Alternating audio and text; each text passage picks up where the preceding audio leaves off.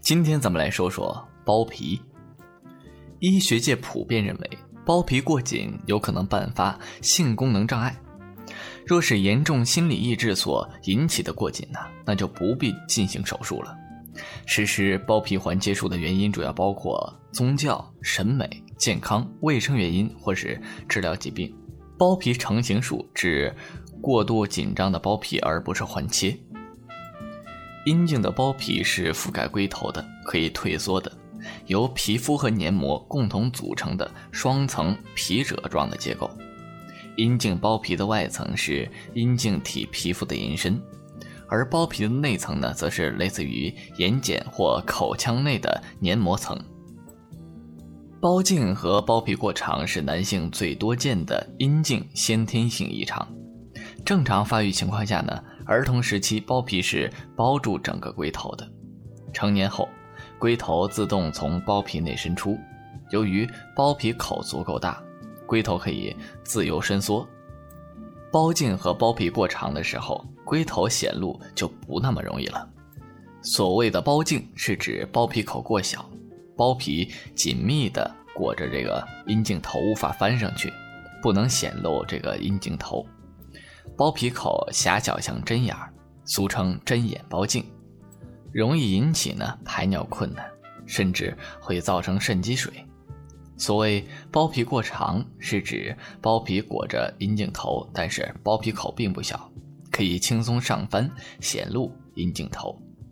严重的包皮过长呢，且包皮口偏小的时候，要么上翻时候会引起疼痛，要么在同房的过程中会发生包皮上翻后紧紧勒住龟头后面的冠状沟那里，不能复位，称为包皮嵌顿。如果不能及时处理，将发生阴茎缺血性坏死。包皮过长比包茎的临床症状要轻，但是平时过长的包皮始终覆盖着龟头，也容易引起炎症或者是湿疣等等。关于包皮环切术，有研究表明，阴茎最敏感的五个部位就在包皮上。有人认为包皮切除术会降低或者减少男性的性感觉。因为包皮和包皮系带之上的复杂神经分布，使得生殖器官完整的男子拥有成千上万的精细的触觉受体和它具有高度动情作用的神经末梢，而包皮环切术将男子的性感觉损失很大。有些人认为包皮的存在和来来回回的滑动过程有助于保持阴道的润滑。如果让包皮退缩，那么插入时要花十倍大的力量。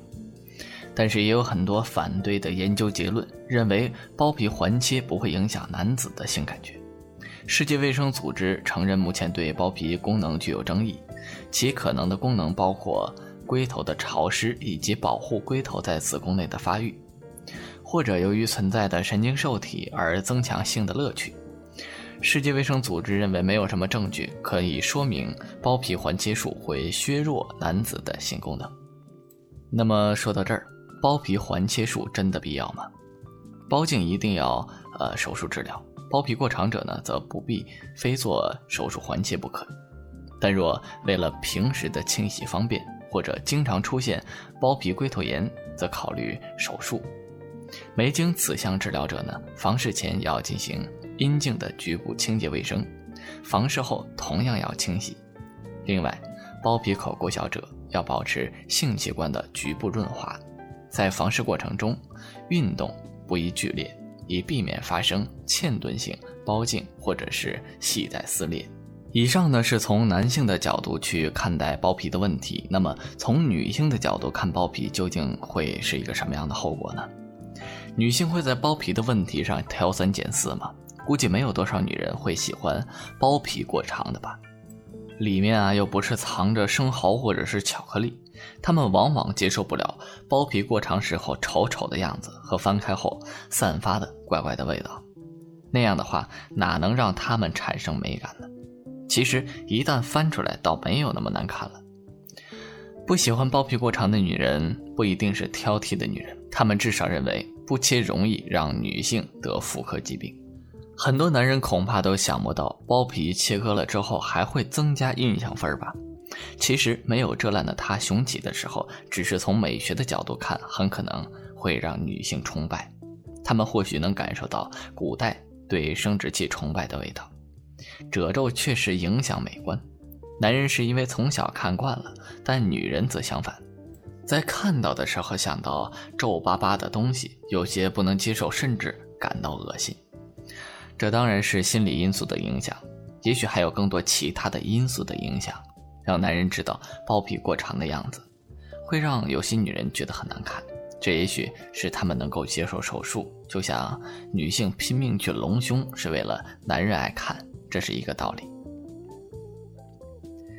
包皮环接术的详细流程是这样的：包皮环切术是一个局部麻醉下进行的一个非常小的门诊手术。医生把包裹于龟头的多余部分包皮环形切除，使龟头显露。手术时间约为半个小时，术后两周恢复。有人对包皮环切术存在恐惧的心理，担心呢包皮环切术之后会影响性功能。这主要是缺乏性功能知识的方面的知识，以及对包皮环切术的了解。包皮环切术呢是一种安全简单的手术。当切除多余包皮之后，怕龟头外露，不仅不会影响正常的生理功能，对部分早泄、不射精和缺乏高潮者，倒会起到一种治疗作用。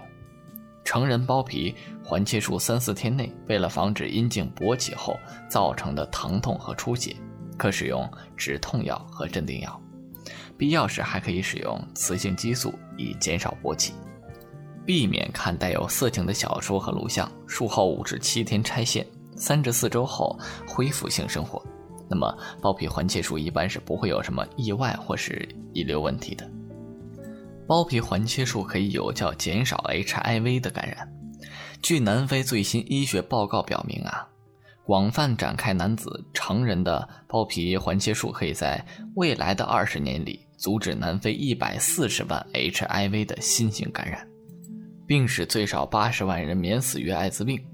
南非四千五百万人中有五百五十万人感染了 HIV，是 HIV 和 SARS 的重灾区。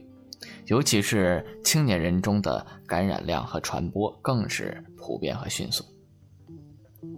近年来，在肯尼亚和乌干达的大部分临床试验证实，成年男子包皮环切术是阻击 HIV 感染和艾滋病的新型武器。因为包皮内侧的细胞对 HIV 的病毒更为敏感。好了，本期的节目呢到这里也就告一段落了。我是你们的好朋友李二狗，咱们啊下期再见。